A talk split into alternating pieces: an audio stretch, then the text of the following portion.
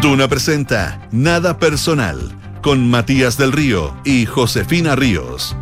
Auspicio de Zurich Global Investing APB, Salfa Soluciones de Confianza y Universidad Andrés Bello, acreditada por seis años en nivel de excelencia. Duna, sonidos de tu mundo.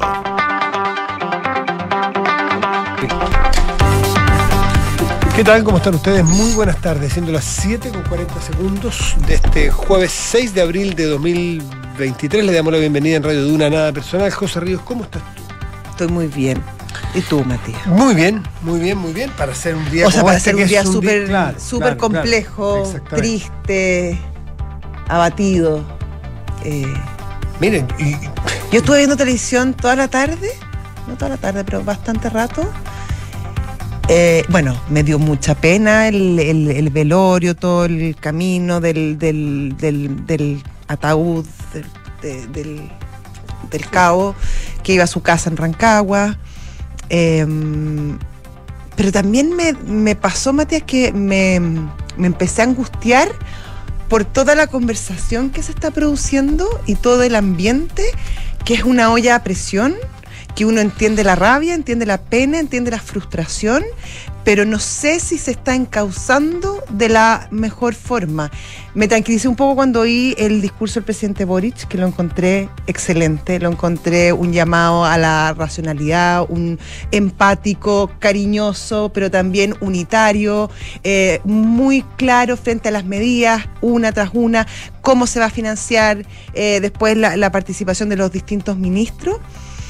Pero, pero claro, cuando uno empieza a ver las distintas cosas que se han generado producto de, esta lamentable situación, uno se pregunta hasta dónde vamos a llegar. Y cuando se habla, por ejemplo, de militarizar las poblaciones, yo creo que obviamente no hay que descartar ningún recurso, pero imaginarse ya en este punto eh, todos esos temas que además no están siendo tratados como de una manera muy unitaria, lo encuentro súper complicado. claro, un día, es un día, ha sido como un día de, de, de, de pesadumbre, como, ¿te acuerdas? Mm, Como abochornado. Claro, hay, una- hay Sí. momentos que el clima bochorna y uno siente como una presión Mm. climática. Bueno, hay una bochorna, siento que ha sido un día bochornado, pero en lo emocional, no Sí. en lo climático, así. Sí, no es literal, digamos. No es idea, pero un día donde no hay otro tema. Yo no sé si alguien estuvo en una reunión que se conversara otro tema que no fuera este. eh, y cada uno de su mirada. Mm. Eso por una parte. O sea, un día triste, un día como. Un poco como es para los creyentes del Viernes Santo. Un día, un día de, de una, de cargar una cruz. De reflexión, de pero es que hay- por eso no hago la comparación exacta a mi juicio, porque No ojalá hubiese más No, reflexión. Siento que ha habido mucho más, Emoción. disculpen lo literal, vómito de emociones sin control, con, con poca, como desfrontalizados. Encontré a mucha gente desfrontalizada.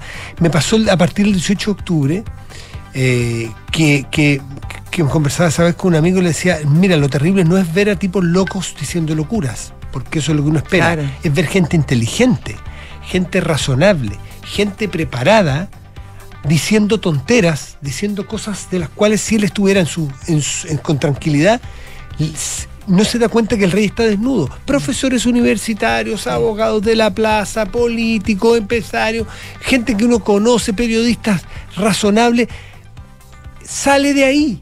Claro. Sale, yo Pon quería- la pelota al piso. Yo hoy día pediría a la gente, en re- hoy en general, hagamos una veda de Twitter, porque cuántos Twitteres se estarán escribiendo hoy día Sí. que van a envejecer mal, como le ha pasado a la gente que está en el gobierno hoy día, cómo quisieran echar atrás el tiempo y no haber dicho las barbaridades que dijeron, cómo se usaron y cómo se avergüenzan y cómo se tienen que arrepentir y cómo a veces no son capaces de pedir perdón. Bueno, no escriban Twitter, muchachos en general. Recomendación, Claro. pero no escriban Twitter, Conténganse. no escriban, conténganse. Mm. Nunca más, nunca más, eh, más cierto que dueño de su silencio y esclavo de sus palabras o guion Claro. o slash twitters. No sean esclavos en dos años más de lo que escriben hoy día bajo No presión. pierdan, claro, no pierdan una buena oportunidad para quedarse callados. Chile hoy es una sociedad conmocionada. Mm. Bajo conmoción no Sí. somos razonables. Decimos cosas que se nos va de las manos. La labor que tenemos nosotros, tú, yo y muchas personas con un micrófono, es delicadísima. Delicadísima. Y, y no solo porque cuidemos nuestra espalda, nuestras pegas, que no nos echen, sino que Es delicadísimo porque nos está escuchando gente que actúa después pensando que nosotros somos los depositarios de la razón. Claro. Entonces, si nosotros decimos una lecera, si a nosotros se nos arrancan las cabras al cerro, a partir de ahí ellos, o muchas personas, porque de verdad tenemos la labor de liderar opinión, bien o mal, ton- tonto, eh, tonto inteligentemente, a partir de nosotros sacan información que dan por buena y después el juego del teléfono crece y se multiplica. Entonces hay que ser súper cuidadoso. Respecto del presidente, está en un problema tan grande el presidente, algunos reales, que podemos narrarlos luego, porque hemos estado reporteando todos todo el día, y algunos que son eh, inconmensurables o, o- o- o in- inasibles, difíciles de medir. Que veamos al presidente de la República hincado frente a la madre del carabinero asesinado. Es un hecho que a mí me emociona y yo le creo como le he creído para atrás. Ahí no está el problema. No. Me parece bien, me felicito y me enorgullezco de lo que es el presidente porque es un acto de humildad y yo le creo. A mí además. me dieron Creo- ganas de llorar con esa sincero. imagen, te juro.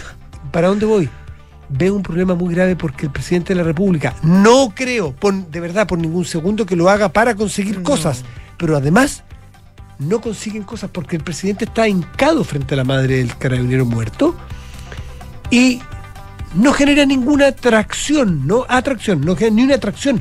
Hay un sector de la población que dice, ay, párate de ahí, sabes que córtala, ¿y por qué dijiste eso? Y vamos al, al tuit anterior. O sea, el presidente tiene que hacer algo en algún momento, no sé quién lo tiene que ayudar, quién lo tiene que aconsejar, porque tiene que cambiar su, su trayectoria de, de no credibilidad y tiene que generar credibilidad de alguna manera en este momento. A mí me, en ese sentido, Mateo, bueno, me pareció muy, muy lúcido el discurso que dio, pero además me gustó muchísimo, porque hubo una coordinación ahí, eh, la llegada al mismo tiempo y un poco antes del presidente de los ex- tres Claro. expresidentes.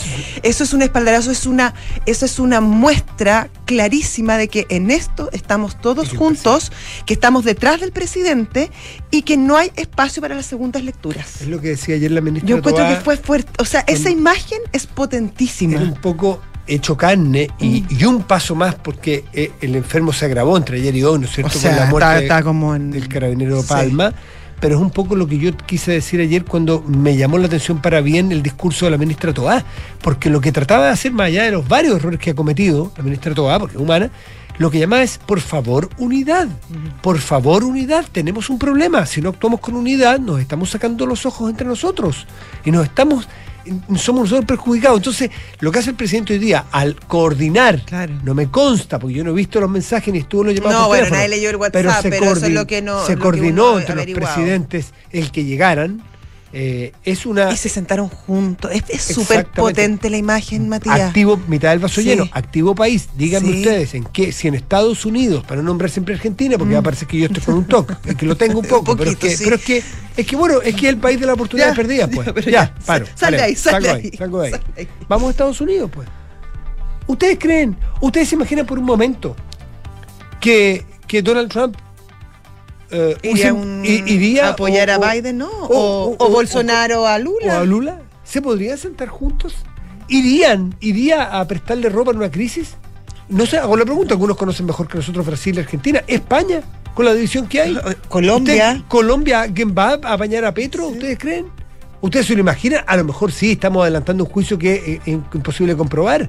Pero uno no lo ha visto hasta ahora. Pero- y sí hemos visto, Sí, pues. eh, y lo hemos visto en otras ocasiones también. Yo me acuerdo cuando, cuando el presidente Piñera invitaba a los expresidentes a escuchar con- en conjunto los, los fallos de la Haya en la moneda. Sí, pues. Eh, y, y- y en otras ocasiones ahora, o a conmemorar ciertas fechas, o sea, la, la tradición republicana eh, de nuestro país yo creo que es un activo súper importante y creo que haberlo hecho carne hoy es sumamente importante porque es una señal de aquí estamos todos, nos cuadramos y no hay, no hay, hay una sola lectura.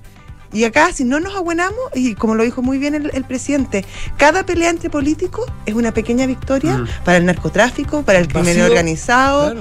eh, para, para, los, para la violencia. Por eso el daño que se generó en el en la después del 18 de octubre cuando los sectores políticos moderados y razonables y democráticos no todos, pues yo no algunos que no les pido tanto, pero razonables y democráticos eh, miraron para otro lado cuando había que ponerse colorado y decir que la violencia no, se retiraron, les faltó coraje a algunos políticos, abandonaron un espacio que inmediatamente tomó el narco, el crimen, y cuando a los carabineros se les sacaba la mugre y se les decía el, el- el- Sí. lo que se les decía y se les criticaba y no podían, no podían patrullar porque Les los apedreaban cara, y los ¿te apedreaban y les decían que a la primera tenían que ir presos. El problema no es, una- no es un acto de niñería solamente. El problema es que los que so- se sobaban las manos es los que decían, ok, menos patrulla esta noche en mi barrio. Sí, pues. ¿Quién va a prestar? ¿Quién va a dar... eh, eh, ¿Quién va a dar eh, apoyo? ¿Quién va a dar oye, protección? Íbamos saqueando, íbamos metiendo droga, íbamos pescando niños, eh, niños y jóvenes para que sean soldados de mis mafias. Eh, Bueno, no es tarde. Es grave, pero no es tarde. no, yo creo que es tarde, pero yo creo que no es insalvable.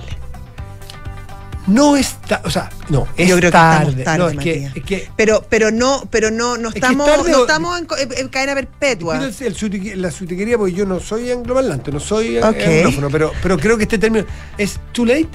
Too late es como, ¿ya fue? No, ¿O es yo creo que no es too late, Ya, pero yo creo que es late. ya, es late, sí. Sí. Es tarde, pero no ya fue. No, no, ya fue, no. Ya. Pero, pero es que estamos vale llegando pena. súper tarde, estamos llegando súper Es tarde. que toda la diferencia está si vale la pena hacer el esfuerzo o no. Siempre. Porque Siempre es- falta. Yo que Siempre. soy yo que soy tan anglófono. Cuando es too late. Cuando es too late, no vale la pena hacer No, esfuerzo. pues. no estoy de acuerdo. Yo creo que el esfuerzo Ah, siempre pues vale cuando la pena. late, el- el- el- o quizás eso tampoco lo entiendo en inglés, pero el too late es como ya fue. No, sí, ya fue. ya late. fue. Sí, o sea, si partió late. la micro, si partió Es la como micro, tu hora pasó. no gano nada Como con diría correr. la Lucerito, Claro. tu hora pasó. No gano Sí. nada con correr detrás de la micro si ya partió la micro. Si cuando parte el metro y el metro Mm, no no, te ve. no. eh, mira, usted puede estar muy apurado, pero partió el metro. Y tú bajando por la escalera así arriesgando sacarte la mugre, pero ¡chuc! se cierran las puertas, ya fue. Aquí el metro no ha cerrado las puertas. Está sonando el timbre. Sí. Sí. Y en buena hora. Claro, que estamos, estamos Y, te- y te- escuchando. y cuando te subas, van a mirar todos con cara. Sí, pues, mm, bueno, exactamente. sí. Y estamos escuchando la alarma de que se van a cerrar las puertas. Sí, es verdad. Así, Y espera. por Dios que fuimos todos, fuimos, partiendo por nosotros, por mí, fuimos livianos Sí.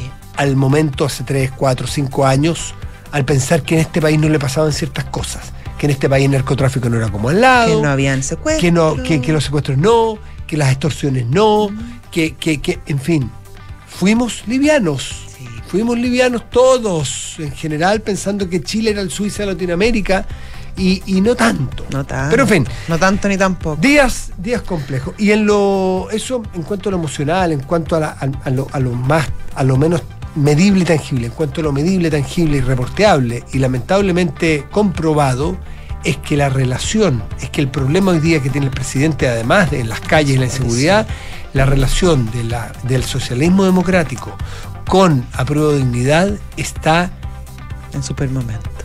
con respirador, te quiero decir. Por reporteos que he hecho en el día, que tú, y tú también lo habrás hecho, y cada uno lo habrá hecho, la cosa está muy crítica y eso es malo. Es malo porque el presidente está parado en dos patas. Si se lesiona una y le dicen no puede pisar en dos semanas, es como... eh, eh, Claro, y ahí uno espera. está muy complicado. Claro. Y el hecho político del día, lamentable que demuestra esto, porque también hay una cosa subterránea, pero hay una cosa que ya salió a la superficie, es la declaración de Paulina Bodanovich a Sí, Iracy contra Hasler. Hasler. Lo a la a, gestión. lo vamos, lo vamos, lo vamos a luego a decir, vamos a hablar sobre el tema, lo vamos a analizar. Pero esa situación, Es muy duro. créanme, está muy difícil, muy dura. Eh, Ahora, y ahí uno espera, y cuando estamos hablando de, si se va el vagón o no se va el vagón, yo creo que son justamente estos momentos, em, estos puntos de inflexión a la larga, los que te demuestran cuán comprometido estás tú con, con tu gobierno. Mm, Eh, y cuánto estás dispuesto a ceder, porque acá van a tener que ceder ambas partes. Probablemente va a tener que ceder más a Prodignidad porque, porque está en una desventaja popular, podríamos decirlo. No cuenta, si uno ve las encuestas y, en general las encuestas donde, donde mm, la población apoya de manera apabullante las medidas pro seguridad, pro seguridad, eh, medidas estrictas, pro carabinero, em, claro, probablemente le inclina la balanza en favor del socialismo democrático. Pero si no llegan a un acuerdo, em, se puede producir un cisma complejo en el produce- Se gobierno. produce un cisma. Y aquí, aquí hay una. hay una situación difícil en cuanto a que vamos a ver, por ejemplo, en el Frente Amplio, porque el Partido Comunista lo conocemos Sí. y tiene un- tiene una... Y probablemente eh, eh, agache el moño el Partido Comunista, yo creo. tengo mis dudas, tengo ¿Sí? mis dudas porque son bravos y, Sí, y porque pero- son, son de una línea que le conocemos y- Pero y, son son invariables. disciplinados. Sí, ahí sí, sí. Son disciplinados. Pero creo que en el Frente Amplio hay un problema importante. Ahí yo, ahí yo pondría la lupa, porque en el Frente Amplio hay una disyuntiva importante donde están las lealtades. Si a tus convicciones inamovibles, que son las convicciones, creo yo, a veces parecidas al fanatismo, es decir, los que han madurado y la lealtad al presidente, porque, y te lo dicen abiertamente, lo que sienten hoy día es que en esta disyuntiva compleja, difícil, el presidente está optando por el socialismo democrático y no por ellos. Y para algunos de ellos, esto es imperdonable, Traición. es traición. Y para otros, creo que todavía la mayoría, están por bancarse al presidente, porque tienen lealtad, porque quieren que les vaya bien, pero están heridos en el, en el, en el orgullo, están heridos un poco en el, amor propio, porque dicen, estamos en, los que estamos, los nuestros que están en la moneda, están encargados de sacar las fotocopias. Cuando hay otros que son del PPD y el PS, que están con 10 carpetas de pega. Y, nos, y se van a las 11 de la noche a la casa porque están llenos de pega. Y los nuestros, que también deben estar colaborando, dicen, eh, simpático, pero ayúdame con la fotocopia. Y ahí, ahí se empiezan a herir Es las relaciones. celos. Ahí se empiezan a herir las relaciones. Sí. ¿Quiénes están hoy día secundando al presidente con mucha fuerza, con mucha fuerza? Y casi de manera única, casi, son la ministra Tobá y son el ministro Cordero. Ana Libriar, que Sí. está enferma, está con una convalecencia. Sí, pero, pero Eh, Camila Vallejo, Camila Vallejo está, ahí. Y en siempre, lo personal, sí, y- ella, y él ella- siempre está ahí. Hay un sostén personal Sí, muy grande. de ahí hay una, hay lealtad una profunda sin duda, sin y un trabajo además que yo creo que hace Camila Vallejo eh, de puente con, con el Partido Comunista Sin y con el ala más de Muy izquierda, valioso, que es muy valioso para el Ha gobierno. demostrado ser muy leal la ministra, pero, pero las decisiones duras, duras, eh, dan la impresión que están Sí, más no, de- se están tomando en otra, de- en otras oficinas. de- o con ella ahí, pero, pero Cordero, que hoy día es eje, pilar fundamental. Es y importante. qué bueno que así sea, porque es un tipo que sabe ¿Tú mucho. habías visto alguna vez ministro de Justicia en estas decisiones? ¿En el responso de un carabinero en la primera fila junto No con Yo no. acuerdo, no Eso es bueno o malo, yo creo que es bueno, porque es un hombre que entiende mucho y un hombre bien, bien seco en este Sí, tema. o sea, o sea, es un, es Eh, un bastión, un tipo que es respetado Claro. transversalmente por todo el mundo, más allá de las posiciones políticas. Y ojalá que la contención en la derecha esté dando sus frutos, que también eh, obviamente en el reporteo te indican que eh, se hizo un trabajo muy temprano de sostener eh, los, los gustitos, de sostener la... Sí. la, la- la- la- En la mañana hubo ciertos arranques, pero después ya hacia mediodía está la cosa más... El que no hayamos visto Sí. las peticiones de renuncia de Carolina Tobá de primera hora no es al azar, hay un trabajo Sí. ahí eh, en los sectores de derecha, en el Partido Republicano. y en el Ahora, yo vi al senador Chaguán algunos, cu- cuestionando sí, que, o sí. sea, no deja de ser el presidente de la Nación Nacional. A mí me llamó la atención esas declaraciones. Pero ¿sabes por qué? Porque tienen la convicción de que Carolina Tobá puede haber cometido los errores que haya cometido. El gatillo fácil es un error, el salirse de la comisión de, de- de Otro. seguridad es otro error, y va a cometer varios errores más.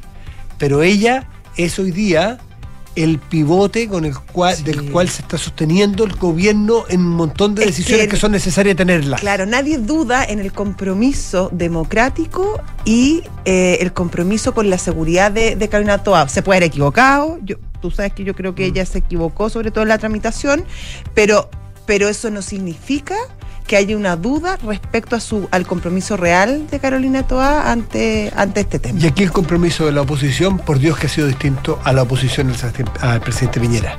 Por Dios. Porque no estamos viendo en la oposición en una competencia que él sabe cante, esos que salían corriendo al micrófono para ver quién pide acusación constitucional, a ver quién pide que- destitución, a ver quién pide.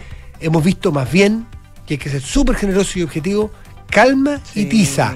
Calma y tiza, desde todos los sectores Destacar de la la oposición. posición de- del presidente del Senado, el senador Coloma. Claro, tal cual. Así que, en fin, pues aquí estamos. Oye, hay elecciones en, menos, en tres semanas más. ¿eh? Justo. ¿Tres? En cuatro, perdón. Es el 7 de mayo.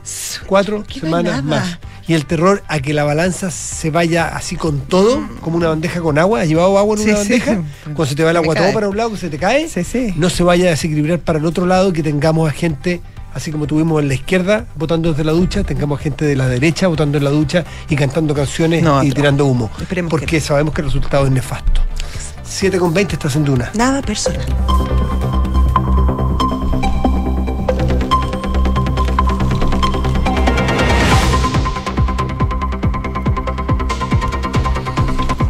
Me voy solo entonces. No, Enrique Javier. No, tú nunca estás solo. Yo siempre El centro magnético de, de esta radio está en ti. estoy a tu lado. Ya. Eres ¿Por como, qué? el, eres como el sol y que giramos todos. ¿Por qué? ¿Por qué dijiste me voy? Él dijo que sí. ¿Y por qué te No dije me no voy a solo, porque no me, no me presentaba nadie. pues, Ah, ¿tú te quieres parar? ¿Tú te quieres parar como los ministros de la mesa? No, para nada. ¿Hay algún malestar? No, quiero hacer mis titulares, leer mis noticias, llamar al entrevistado que nos está esperando y seguir con este maravilloso programa. ¿Les Enrique parece? Javier, disculpa. Adelante. Vamos. El fiscal nacional Ángel Valencia anunció que los persecutores de la región metropolitana pedirán prisión preventiva para extranjeros indocumentados que sean detenidos. Al término de la reunión que sostuvo con los cuatro fiscales regionales de la región metropolitana, el máximo líder del Ministerio Público detalló que hemos venido trabajando hace semanas en un proyecto con la colaboración del gobierno que apunta a fortalecer las capacidades en la investigación del Ministerio Público, en específico los homicidios en la región metropolitana. El ministro Cordero indicó que esta es una facultad que el Ministerio Público tiene y que será acogida o no por los jueces, pero planteó dudas sobre la capacidad de las cárceles para recibir a más detenidos en prisión preventiva. La Corte de Apelaciones de Santiago confirmó la sentencia condenatoria de 18 años de presidio para Raúl Escobar Poblete por el homicidio del senador Jaime Guzmán Errázuriz. Por unanimidad, la sexta sala del tribunal confirmó lo determinado en primera instancia por el ministro en visita Guillermo de la Barra. El comandante Emilio fue extraditado desde México en el año 2021, país donde fue condenado en junio del año 2019 a una pena de 60 años por el secuestro de una ciudadana franco-estadounidense. El médico personal del expresidente italiano Silvio Berlusconi confirmó que el exmandatario tiene leucemia crónica. Berlusconi se encuentra internado desde el miércoles en un hospital de Milán, donde está recibiendo tratamientos por una infección pulmonar que estaría dándose en paralelo a un tratamiento de quimioterapia por el cáncer que padece. El actual campeón del mundo, Argentina, volvió a ser la selección que lidera el ranking de la FIFA luego de seis años. El podio lo cierran Francia, finalista de Qatar, y Brasil, eliminado en cuartos de final de la Copa del Mundo. En cuanto a Chile, este se mantiene en el 31 primer puesto del listado, quedando como la sexta mejor escuadra de la Conmebol. ¿Te acuerdas del momento que llegamos a estar entre los. Entre los cuantos primeros estuvimos entre los 10, ¿no? Yes, sí. Sí. Sí. Porque íbamos a hacer cabeza de series y clasificábamos al mundial, ¿te acuerdas? Éramos el mejor país de Chile. El Eh, mejor país de Chile total. en lo que caímos. En la irrelevancia. Enrique Javier, muchísimas gracias. Gracias, Quique. 7 de la tarde, 23 minutos, estás en Duna. Nada personal. Y un segundito antes de entrar a conversar con nuestro entrevistado, eh, el, el equipo de, de informe especial, Ya. Hace dos días, en, un, re- sí. en un reporteo de justamente de los... eh, De la comisaría. de la cuarta sí. comisaría y del trabajo que hace Carabineros y de, de- en fin, de- no he visto el reportaje, así que no, no, no, y son sumamente herméticos ellos en sus trabajos porque Está bien que así sea, son de, largo- investigación además. Pero por lo que me enteré de un trabajo que relacionado con la cuarta comisaría y su trabajo de fiscalización, en fin, y a la delincuencia en la zona, entrevistó al carabinero Palma, a Daniel Palma o a Yáñez, Sí. hace dos días. Pero no, no, no hace un mes y medio. Santiago Pavlovich lo tuvo hace dos días y es impresionante. Yo vi una parte, en la noche se da completo, y, y- y es muy premonitorio. De lo que le habla Santiago Pavlovich es justamente de si son atacados, de por qué lo hacen, de por qué hacen ellos el trabajo que hacen, del cariño con que hace la pega y con el sentido de deber que tiene, del deber para la sociedad. O sea, es impresionante. Impresionante el regalo, el regalo que le deja él a sus hijos, la herencia que les deja con un video de dos minutos. Es más larga, la van a ver en la noche, pero Mm. es decir, este era tu papá, Play. El día antes que lo mataran. Me pasó hoy día, Matías. Es muy impresionante, muy Qué bueno el- que esté, que, que quede ese video, pero me pasó hoy día mientras, mientras veía todo el velorio y la caravana y la cantidad de gente que estaba esperando el féretro, que era impresionante, la verdad, el cariño, lo respaldaba, la- lo querida que se había sentido esa familia. Y claro, eso va a ser los primeros días, ¿Sí? pero después va a pasar. Y, y esa, esa mujer que está embarazada de cinco meses con su hijito de cuatro años van a quedar solos. Y van a quedar solos porque un loco decidió que, que le pararan la mano para hacerle un control de tránsito era una afrenta tal que merecía morir y merecía que le dispararan a quemarropa. Y encuentro tan, tan tremendo porque gente muere todo el tiempo y siempre es terrible. Pero mm, que te maten por estar haciendo tu pega. Y por nada, nada, porque no, no es que le, no es que le apuntó con la pistola, no es que estuvieron en un enfrentamiento. Lo tremendo. Oye, bueno, vamos a ir a conversar con nuestro entrevistado. Se está desarrollando en este momento una manifestación bien grande. Sí, a las cinco y media comenzaba. Sí, estoy viendo imágenes ahora. Y En la Plaza Italia. Esto, las imágenes que me llegan a mí son de la Plaza de la Ciudadanía. Ah, ya están allá. Eh, esto es ya. entre la Alameda y el Palacio de la Sí, Moneda. sí. En esa esplanada Mm. hay bastante gente, bastante no, no, no tengo la capacidad de Quizás cuantificarla. eh, nuestro invitado sabe, puede saber. Veamos. Sí, ya está con nosotros el gobernador de la región metropolitana. Claudio Rego. Claudio Rego, ¿Cómo ¿qué tal? estás? Hola Matías, hola Josefina. ¿Cómo Hola. estás? ¿Tienes noticias, información, datos de bueno, tu, tu oficina queda cerca de, lo que- de, de la no sé, la convocatoria a, a- a manifestarse en defensa de los carabineros? Mira, no tengo no tengo una cifra oficial de, de carabineros hoy día de cuánta gente se habrá, pero se dio una manifestación importante, la gente bajó ordenadamente por la Alameda, eh, marchando, y se dirigieron ahora hacia la Plaza de la, de la Ciudadanía, pero no no tengo una cifra eh, concreta, lo que sí sí es que fue una manifestación por lo menos hasta ahora pacífica. Mm. Y, y bien masiva, ¿eh? no, no, no, no, Sí. o sea, no de millones de personas, pero se ven harta gente, por lo que ven los videos que No, me llegan a mí. Es, es- es significativa, pero no, no tengo, Matías, para serte franco, no tengo ninguna cifra oficial.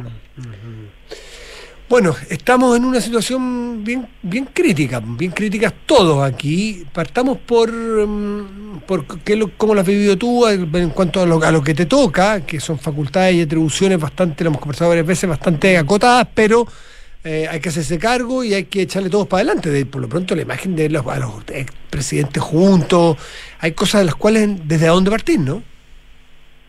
Bueno, lo hablamos hace poco, Matías, en una entrevista que me hiciste y también yo lo dije bastante eh, profusamente, una entrevista el fin de semana en el Mercurio. Yo creo que nosotros estamos eh, probablemente en el peor momento de seguridad de que yo tenga memoria, al menos en nuestro país, en la región metropolitana. O sea, nunca antes habíamos tenido tantos homicidios, tanto uso de armas de fuego, tantos crímenes organizados. Y eso, si bien no parte ahora, porque se viene acumulando a lo largo del tiempo, claramente se ha agravado en los últimos meses, el nivel que tenemos tres carabineros asesinados en menos de 23 días. O sea, yo creo que esto ha ido como en, en- en ascenso. O sea, ustedes se acordarán cuando eh, atropellaron al- al carabinero Alex Salazar eh, eh, a principios de marzo, bueno, fue conmoción. Después vino la sargento Rita Olivares, mayor conmoción, pero ya matan ayer al cabo Palma. Y, y claro, es una conmoción nacional, porque cuando es contra la vida de un carabinero, eh, no solamente tentando contra la vida de una persona eh, que merece obviamente el respeto y la protección de todo el mundo, está atentando contra la democracia y contra el Estado de Derecho. Y lo que hemos tenido en esta como an- ondanada así de tres, de tres asesinatos a carabineros en circunstancias distintas, pero al final con el mismo resultado, lo que te da cuenta es como de eh, la democracia al acecho la democracia al acecho por delincuentes y eso creo yo que exige de todo el mundo generosidad, eh, creatividad y por supuesto también sentido de urgencia que a veces uno no ve, a Claudio. veces uno no ve. Claudio Rego, eh, frente a esto, el gobierno, el presidente y, y- los ministros em, adelantaron el- eh, un programa de, de barrios seguros. Em, tú incluso fuiste más allá y hablaste de que eh, nadie puede descartar a estas alturas el estado de excepción para, para la capital. ¿Tú crees que esa sería la mejor opción? Porque pensar en poblaciones militarizadas es una imagen que, que es fuerte. Pero, pero ¿sabes lo que, lo, que, lo que es fuerte, eh, Josefina? Yo estuve en la población La Victoria hace una semana con el alcalde Luis Astudillo. Eh, la gente de la población de La Victoria, que fue la primera toma de América Latina, una, una población con larga, larga trayectoria de lucha social, etcétera, eh, estuvo hace una semana o dos semanas, cuatro días encerrada en sus casas, producto de las balaceras fuera de sus casas. Los colegios y el jardín infantil completamente cerrados. Eh, carabineros sin poder entrar las primeras horas porque no tenía ningún carro blindado en ese momento. Entonces, eh, hoy día tenemos un estado de, excepción en algunas poblaciones, pero que lo están imponiendo los narcos, no el Estado. Es un estado de excepción de facto, como se habló en un momento. Entonces lo que quiero decir es que, mira, yo, yo no estoy ni siquiera diciendo que esta sea la solución o la, o la, o la más importante, lo que digo es que no podemos despertar nada. ¿ah? porque hoy día estamos en, en un momento en que no solamente este es el momento, Matías, de mayor temor en la historia de todas las mediciones del temor en nuestro país, lejos. ¿Y por qué? No, no, es porque no, es porque la gente simplemente crea que hay una campaña de desinformación en las redes sociales, no, porque vemos como a quienes están llamados a protegernos están siendo asesinados en la calle, por cualquiera.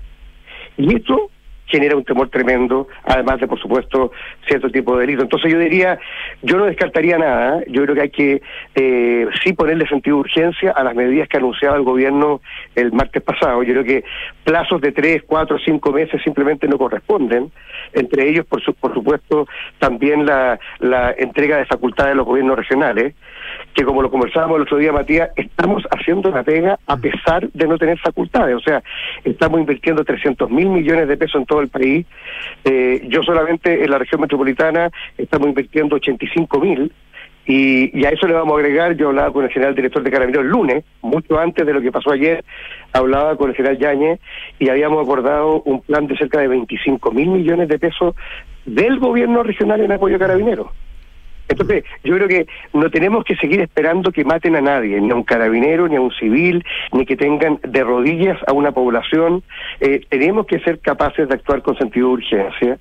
Eh, y yo se lo pido también al gobierno, eh, se lo pido al Congreso, especialmente a los sectores de apruebo de dignidad que, que han eh, siguen dinamitando los esfuerzos del gobierno. O sea, el gobierno trata de ponerse de pie y liderar una agenda y quienes son los primeros que atentan contra eso, parte de sus partidarios. Y eso, honestamente, creo que ya no puede continuar así. Eh, el país espera mucho de su clase política y yo espero que esté a la altura. Claudio Rego, y, y, tú que tienes bastante experiencia en el terreno como alcalde, como intendente, gobernador, ¿es factible hacer? La mañana hablamos con Jorge Correa aquí y él dice, mire, mi experiencia fue hace mucho tiempo, cuando esas intervenciones en la legua. Fue otro Chile, otro país, otro tipo de delito, otro todo. Pero igual la experiencia siempre vale. Decía, si hubiese que dar un, un, una recomendación, no hacer intervenciones a comunas, sino que hacer intervenciones a barrios específicos. O sea, ir ir a los puntos que por lo demás. A lo micro. A lo micro, que por lo más deben estar bastante reconocidos. Pues. Si las fiscalías tienen datos a dónde ir. ¿Es posible hacer estas intervenciones? O sea, yo creo que es absolutamente posible. Lo que pasa es que se requiere, primero, equipamiento, segundo, se requiere voluntad política, y tercero, se requiere perseverancia, porque no es una intervención de un día. O sea, cuando los narcos se toman la población La Victoria, o algunos sectores del Castillo de la Pintana, o la Legua en San Joaquín, eh, estamos hablando, o, la Parinacota en Quilicura, por darte algunos ejemplos de barrios que no son la comuna, es un barrio en particular, se requiere una intervención integral, eh, pero que supone también el uso de la fuerza. O sea, lo que yo hablaba con el general Yañez, ya sabemos cuáles son los barrios, bueno, esas comunas tienen que tener eh, equipamiento y vehículos blindados. O sea, no puede ser, eh, Matías y Josefina, que en una población todo el mundo esté encerrado, incluidos los carabineros, porque no pueden salir del cuartel porque no tienen vehículos adaptados a la realidad que estamos viviendo. Eh, el poder de fuego de los delincuentes es muy alto. Claudio Rego, eso en cuanto a, claro, a, a, instrumentos, a, herramientas necesarias para, para enfrentar este tipo de situaciones, pero tomando en cuenta la región metropolitana, que es la que, la que tú conoces mejor, ¿existe el capital humano, por llamarlo de alguna manera? ¿Existe la cantidad de, de carabineros necesarios para enfrentar em, el narcotráfico, el crimen organizado en, esta, en las distintas poblaciones de, de la capital? Porque son muchas las que enfrentan este problema. Bueno, lo hablábamos con el general Yaña el día lunes Claramente aquí se requiere eh, no solamente más carabineros, sino que mejor entrenado y más tecnología. O sea, una de las cosas que uno aprende eh, a lo largo de muchos años de servicio público eh, es que cuando no tienes suficiente personal tienes que suplir esa falta de personal con mucha tecnología. Claro, ¿ah? sobre todo porque el por incentivo ejemplo, para ser carabinero ahora no, no es muy alto. Yo creo, yo no sé O sea, pero- qué va a pasar con, con, con, con, la, con los jóvenes que antes querían ser carabineros. No sé si en estas circunstancias sí, estén ¿eh? tan O capaz que ahora sí, pues, Bueno, no, no sabemos. po. No lo sabemos. No sabemos. Es que, ¿sabes qué pasa? Que mira, tenemos que hacernos cargo. Yo, yo leí un par de. Leí una entrevista de, del alcalde Tomás Bodanovich, que yo considero que es de esos alcaldes que está haciendo la pega en la región. sí. Él es del Frente Amplio y decía el día domingo en, en la tercera. Bueno, el Frente Amplio tiene que hacer una autocrítica en materia de su relación con las fuerzas policiales. Si, oye, si aquí se festinó eh, el perro matapaco, se festinó eh, el, el agredir a, quienes nos tienen que defender como democracia. Entonces, claro, hoy día cuando surgen voces del Frente Amplio ah, y de Apruebo de Dignidad a apoyar a Carabineros, cuente con nosotros, claro, la gente legítimamente tiene dudas.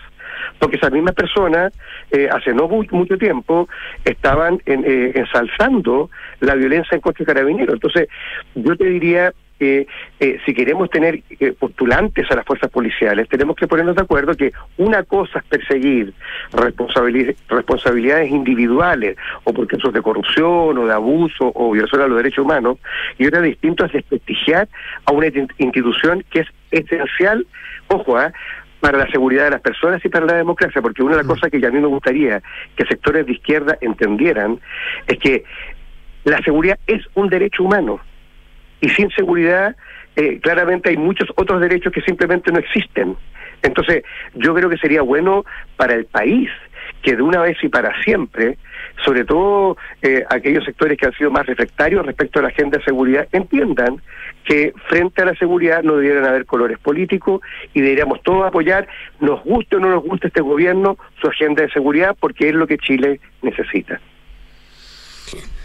Sí, claro, sin, demo- sin seguridad no hay democracia, por lo tanto no hay progreso, no hay evolución desde la pobreza, porque claro, y decirlo de los sectores acomodados es más fácil que cuando tú estás esperando una oportunidad en la vida. ¿Mm? Hay gente, hay alcaldes que lo dicen y vecinos que lo dicen ahora que yo ya llevo 46 cabildos en 46 de las 52 comunas. ¿Saben que nos dicen al el gobernador para qué van a construir parques si tenemos miedo de ocuparlos? Exactamente. No se atreven a Oye, salir. Oye, en, en- en- en el hospital Padre Hurtado están blindando el hospital. Mm. ¿Te acuerdas de la petición de lo- de- del colegio y del jardín infantil de, de la Victoria? Blindaje.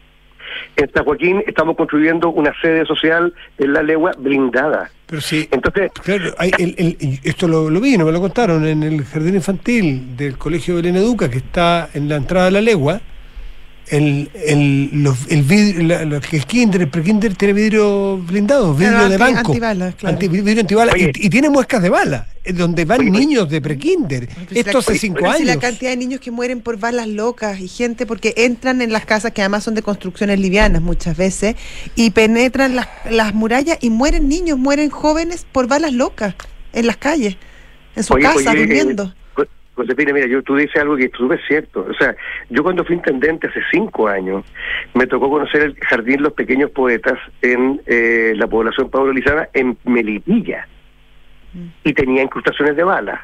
Y ahí me hablaron el tema de los conejitos, que los niños, eh, cuáles eran los protocolos que tenían las profesoras cuando empezaban los tiroteos. Estoy hablando hace seis años.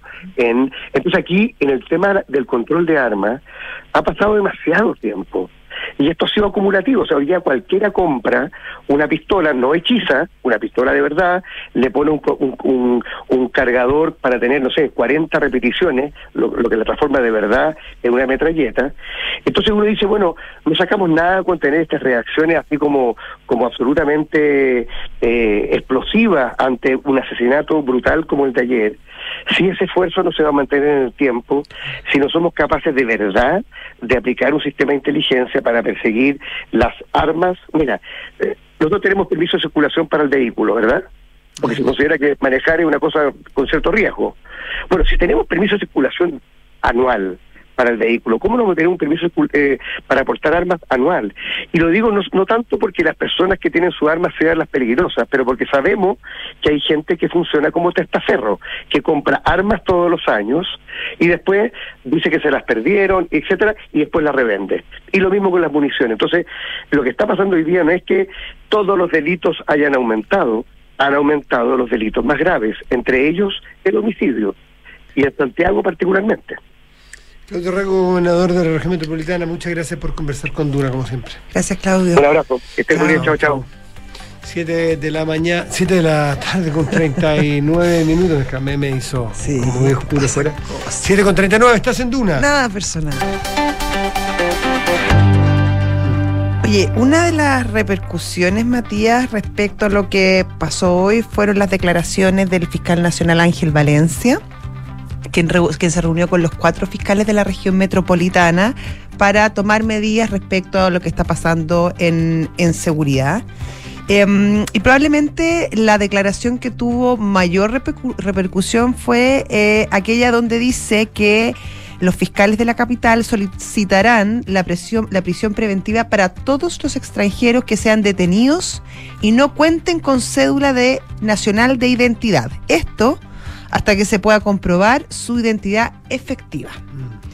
Y claro, ahí surgen ciertas dudas respecto. qué ganas claro, hablar con el fiscal sería, decir, claro, ¿eh? porque, porque quedan muchas dudas. Uno es, eh, si pillan a la persona en flagrancia y lo toman detenido y no tiene y no tiene carnet de identidad chileno, lo dejan en prisión preventiva, o se le hace un control preventivo a un extranjero que no tiene carnet y queda en prisión preventiva, hay un montón de, de matices que no, no son menores respecto a, a cómo va a operar esta, mm, esta medida.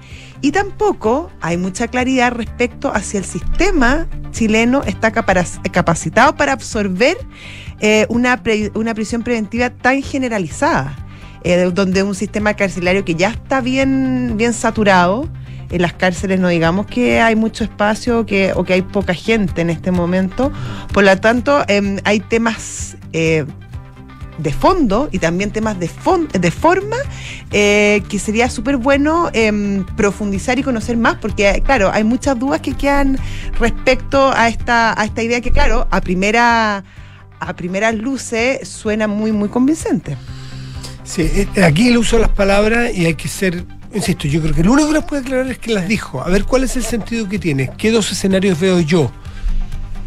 Dos posibles. Eh, tú me pusiste en duda y yo había quedado más tranquilo porque lo que, lo que se dio a entender al principio era que, o lo que me dijeron, ¿viste? El fiscal nacional dice que a todos los extranjeros que no tengan eh, su documentación al día, prisión preventiva. ¡Wow! ¿En serio? Miércoles, estamos en problemas. Lo escuché, eso me lo comentaron. Lo fui a escuchar para ir a la fuente y no me quedó claro, eh, pero me quedó un poco más de esperanza. Todo, lo leí como, o lo escuché como, toda persona que caiga detenida, o sea, yo supongo que no cualquier persona que va pasando por la calle está detenido. Que sean detenidos, no que caigan, que sean Bueno, detenidos, que es distinto. Ok, lo vamos a detener, pero ¿por qué circunstancia? Uno supone que porque está detenido por un delito, por una fragancia, por una, por una sospecha de que comete. Claro, que ahí sería más entendible. Cae detenido. Y aquellas personas que sean extranjeras y que no cuenten con identificación, que es lo que suele pasar muchas veces cuando que cae- cédula nacional, cuando- es la sí. chilena. Cuando alguien cae detenido, ¿qué es lo que, se- el- qué es lo que hace, qué es lo que pide el fiscal? Pide la prisión preventiva, que a veces se le da y no se le da. O a veces no pide la prisión preventiva. En este caso que está diciendo, firme. nosotros a las personas que caigan, que, que queden detenidas, vamos a pe- pedir prisión preventiva y queremos que las otorguen. Eso es distinto porque el universo no es todos los extranjeros que no tengan documentación. Pero es que lo que- es todos que los- yo lo leo como todos los extranjeros que sean detenidos. Y no van a ser, supongo que no van a ser detenidos solo por ser extranjeros. Es que esa es la duda que a mí me cabe. O sea, o sea, yo también creo que, de- o sea, yo tiendo a pensar que es eso. Pero cuando a mí me dicen, se solicitará la previsión preventiva para todos los extranjeros que sean detenidos, a ti te, si, porque en este, en ese sentido, si tú no tienes una, un- una identificación, es un, es un Ah, delito, pero- un delito menor, pero- pero, es un delito. Pero vas a ir al Paseo Humada a parar personas que Espe- van no, caminando con una bolsa yo- y le señor, su espero- carnet. no, detenido. Pero, pero, la, pero, pero la, la- la detención por sospecha eh, o el control de identidad está permitido, Matías. Entonces, eso es- a mí eso es lo que sí me preocupa, que no, no exista un, un cierto abuso respecto a esta medida, porque si entonces yo oigo, fíjate, a un tipo a- con acento, y a ver, muéstrame su identificación. Muchas veces estas identificaciones son lentas, muchas veces están en proceso, y hay muchas veces que se demoran no meses, años Yo en que les den la, la, la cédula de Quisiera una identidad. explicación de parte del A mí fiscal también. nacional. De- déjeme también. hacer la siguiente pregunta, que es la crítica, ¿no es cierto? Es la prueba Mm. ácida. Una persona va caminando por la Alameda o por la calle Cueto, Ya. un carabinero le pide que se identifique. Él no está haciendo nada, va con la bolsa del pan. Le pide que identifique. No tiene cómo identificarse y es extranjero. ¿Esa persona cae en calidad de detenida? No sé. Yo creo que no, porque Yo es una pensé. falta, no es un delito el entrar al país de manera ilegal. Entonces, Sí.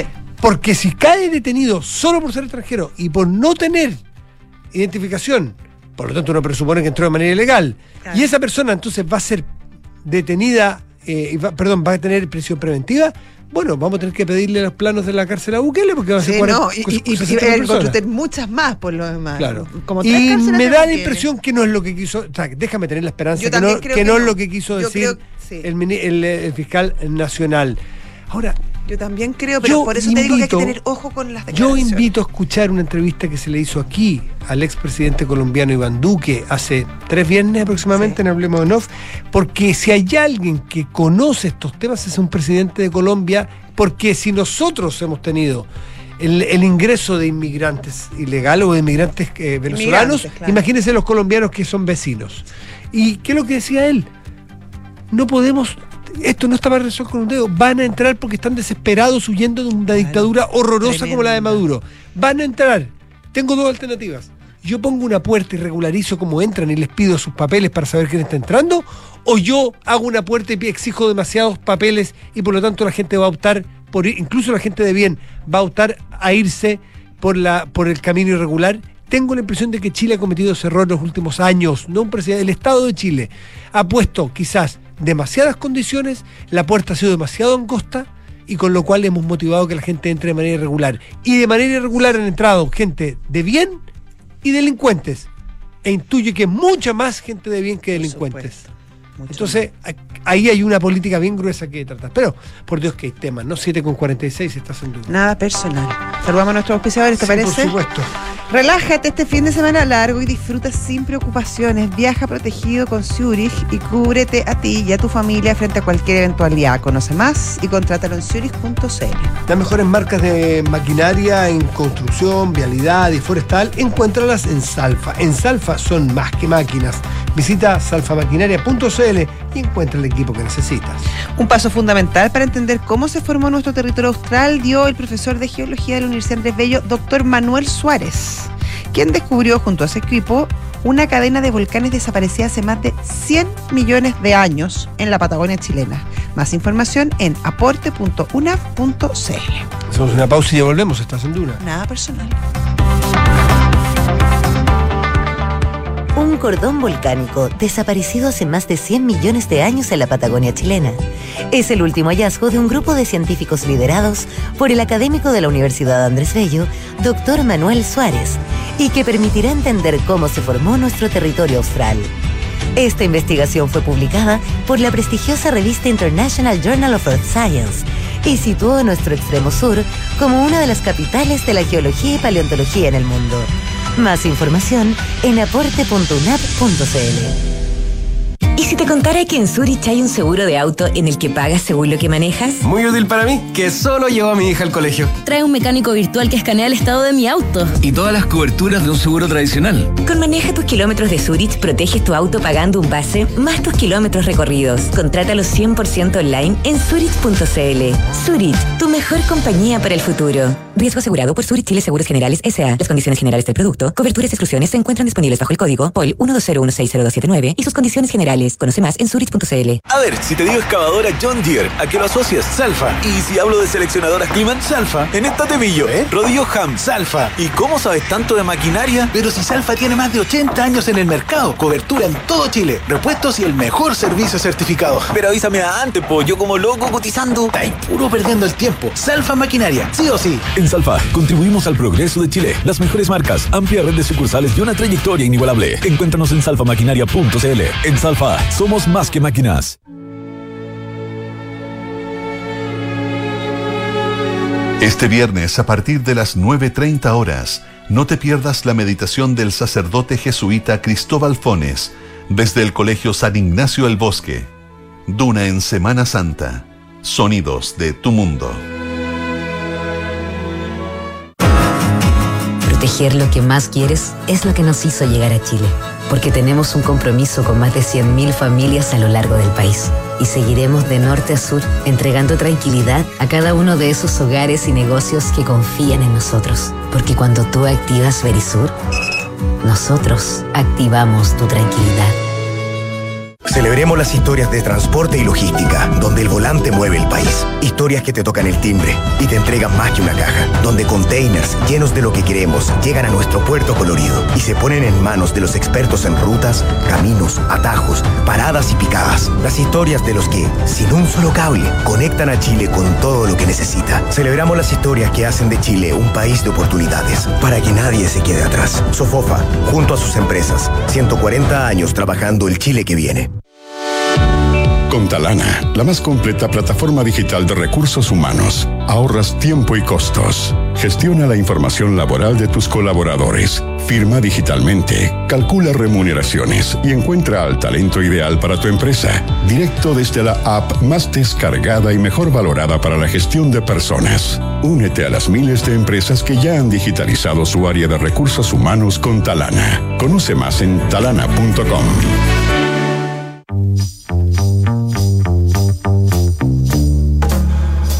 Son los infiltrados en nada personal. Ya está con nosotros nuestra infiltrada de hoy, Mariana Marusic. ¿Cómo estás tú? ¿Cómo estás, Mariana? Muy bien, muchas gracias. Venimos a hablar de IPC. Inflación, así es. Porque hoy salió el resultado de la inflación de marzo y si bien es un número que parece alto, porque subió un 1,1%, la verdad es que marzo suele ser un mes siempre más inflacionario. Es caro. Es caro y particularmente también por el ítem de educación, porque el ítem de educación se mide justamente en marzo y ahí se registra el acumulado de los últimos 12 meses. Entonces, por eso mismo también este fue el ítem que más incidió en, eh, en el, el, en el alza que registró la inflación durante y, marzo. Y además se paga en UF la mayoría de las veces. Además, efectivamente, que está tan de moda hablar de la UEF en el último tiempo. Y Oye, fue notable eso, ¿eh? es, un, es, uno de los hechos de humor, porque hemos tenido semanas bien duras, bien tristes, pero reconozcamos también el aporte humorístico de algunos parlamentarios socialistas. de, con el proyecto, dices sí, tú, que presentaron. Sí. Eh, bueno, el ministro... Reconozcámosle, agradezcámosle el momento de simpatía porque realmente de nada. O sea, yo sí, tenía, un, sí, el, tenía un amigo que quería quebrar los, los termómetros y simpático. eh, el ministro de Hacienda, Mario Marcel, mm. se refirió de hecho a ese proyecto y dijo que es difícil eliminar eh, la UEF, por ejemplo, en los arriendos porque son contratos entre privados. ¿Te acuerdas de Entonces, Pero claro, sí, por eso te digo simpático. Oye, tuvo un millón de votos.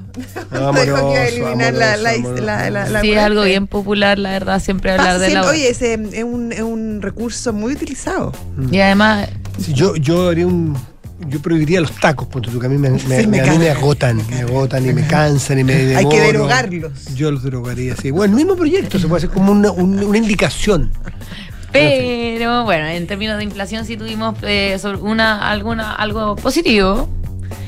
Que en 12 meses la inflación se ubicó en 11,1%, si bien sigue alto, la verdad es que este es el cuarto mes a la baja, porque en febrero estaba en 11,9%. Eh, hay que recordar que en febrero la inflación retrocedió 0,1%, fue una gran sorpresa en ese momento y ahora si bien registró un alza de 1,1%, como decía, esto está en línea con lo que esperaba el mercado. Eh, nueve de las 12 divisiones que conforman la canasta de IPC apo- aportaron incidencias positivas eh, en el mes de marzo y tres negativas. Y obviamente, como hablaba antes, educación fue el ítem que más subió, un 10,8%, y dentro de educación, eh, enseñanza superior fue lo que más aumentó con un 12,2%, pero subió todo dentro de educación, obviamente. Oye, subió harto también calzado, También. vestuario. Sí, y Sí. el, el otro ítem que subió bastante es recreación cultural con una alza de 2,2%, donde paquetes turísticos fue eh, lo que más subió dentro de esa, de esa división, eh, con un incremento de 6,4%. Eh, la verdad es que el, el- bueno, lo que sí disminuyó fue transportes, donde se registró una baja de 0,7%. Y justamente ayer se dio a conocer el IPOM, el informe de política monetaria del Banco Central, eh, que, ah, ahí habló bastante de inflación. El Banco Central anteriormente proyectaba que la inflación este año iba a terminar en 3,6%, pero lo cierto es que ahora subió su proyección, que era bastante optimista según veía todo el mercado, y ahora la situó en 4,6%. Eh, la verdad es que esto ya se ubica más en línea con lo que esperaba el mercado para fin de año y según la presidenta del Banco Central, Rosana Costa, si bien el IPC en 12 meses podría volver, dijo ella, a un dígito ya en abril o mayo, o sea... El eh, próximo. eh, ya el próximo mes, eh, los economistas ven que podría ser más probablemente mayo, pero también podría ocurrir el, el próximo mes según el Banco Central. La verdad es que esto no significa que el problema sobre la inflación esté solucionado. O sea, seguimos con unas tasas de inflación bastante altas. Recién la meta de inflación del Banco Central de 3% se va a alcanzar el, hacia fines del próximo año, eh, para lo cual falta bastante. Y em, la verdad es que, bueno, si bien el Banco Central también ajustó su proyección para la economía y ahora no está tan negativo para este año, ve que puede incluso presentar, haber un PIB, neg- o sea, positivo este año, cosa que no estaba en el escenario antes, porque ahora eh, cambió su proyección a entre menos 0,05% y un alza de 0,5% para el PIB. Mejoró el rango. Mejoró el rango, Pero lo porque, empeoró para el 2024. Lo alargó. Pero claro, la lo Entonces, al final raya para la 2024. suma es como lo mismo. Raya para suma es lo mismo porque entre 2023 y 2024 ve que el crecimiento de la economía va a ser como de un 1,5% y eso era lo mismo que veía en 2000, en- eh, o sea, en en diciembre con el IPOM anterior. Eh, entonces, ¿qué pasa? Básicamente, si bien dice vamos a tener un, un mejor resultado este año para el PIB, la verdad es que el ajuste se está retrasando, eso es. Por eso más sube la va a ser todo más lento. El ajuste de la economía que se está viviendo ya empezó, pero si bien se veía que iba a producirse ahora pronto, rápido, y por eso iba a caer eh, tanto la actividad este año, y por eso también eh, la inflación la veía más baja, ahora eso se va a ir retrasando y va a ser mucho más lento. Por eso mismo, eh, bueno, la TPM la mantuvo el Banco Central esta semana, la tasa de política monetaria en un 11,25%, que es el nivel que, en el que está desde octubre ya de 2022, y recién hacia la segunda parte del año se podría ver que empiece a reducirse la tasa, pero el Banco Central dijo que eso solo lo van a hacer cuando ya vean que efectivamente la inflación está eh, encaminándose, eh, o sea, bajando, digamos. Y esto se produce por varios factores, el, hecho de que la inflación no esté bajando a la velocidad que el Banco Central veía anteriormente que podía reducirse. Eh, y el principal de esos motivos es precisamente por el nivel de, eh, de, de- de liquidez que ve Sigue eh, habiendo. que sigue habiendo. Eh, la- eh, y bueno, la verdad es que eh, vamos a ver ahora cómo, cómo se va desacelerando eso, pero pero eh, evidentemente todos los escenarios que calcula el Banco Central actualmente son sin un sexto retiro. Recordemos que el 18 de abril se eh, puede, plazo. se, se permite, se va a permitir que el Congreso, si así lo desea, pueda presentar nuevas iniciativas para un nuevo retiro, porque vence el plazo eh, de este periodo que tenía en que no podían presentarse iniciativas de este tipo. Ya la bancada de los retiros ha dicho que va a presentar un proyecto de, de este tipo. Vamos a ver si eso se concreta o no. Fue una buena señal lo que ya lo que ya ocurrió con el autopréstamo, que resultó rechazado y, y- y no por un margen estrecho, digamos, pero vamos a ver qué es lo que podría ocurrir eventualmente con, con nuevos retiros, ¿no? Las bajas de tasas se esperan para julio o septiembre, incluso porque en, en agosto no hay reunión. Efectivamente, para julio o septiembre. Y Va a ahí- depender de la OPEP también. Sí, de la OPEP, de, de- de- bueno, del escenario externo obviamente que también influye sobre lo que ocurre en Chile y eh, principalmente va a depender de lo que vaya ocurriendo con la inflación desde ahora en adelante, ¿no? Pero mira, claro, es, una, fue una, es una- un, un poquito balde de agua fría el de hoy, pero es marzo por lo menos. Sí. Marzo, por lo menos digo porque marzo siempre es un mes. Más siempre suele, marzo siempre suele ser un mes más inflacionario y sobre todo por esto de la, de la, de, de la educación, digamos, que no sé, no sé, el, el INE en realidad lo incorpora recién en el, eh, ahora justamente en marzo y los otros meses no se mide, entonces ahí se ve el acumulado siempre de los 12 meses anteriores. nomás. Porque lo más fuerte fue justamente educación superior, ¿cierto? Que Sí, fue casi un educación 13%, superior. tengo, sí, eso me acuerdo que leí, 13% por ahí.